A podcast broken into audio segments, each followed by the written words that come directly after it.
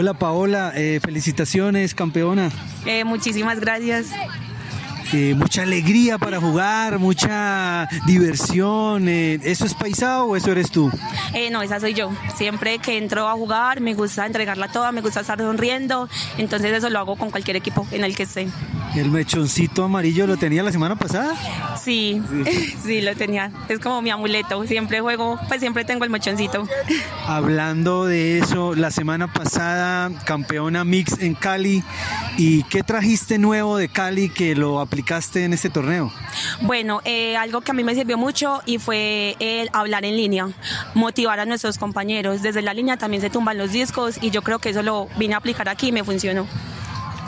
Para ganarle a Revolution, primero hay que ganarle a Mate. Sí, eh, Mate es un buen equipo. Eh, primero, digamos que vamos paso a paso y Rebo es como nuestro referente. Yo creo que es el referente de todos los equipos femeninos en Colombia.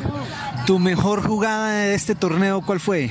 Eh, bueno, ese pique que me pegué a la esquina, que se lo tumbé a la niña y luego me canté strip, pero no importa. Nada, seguí como corriendo, seguí defendiendo y para mí ese fue el mejor.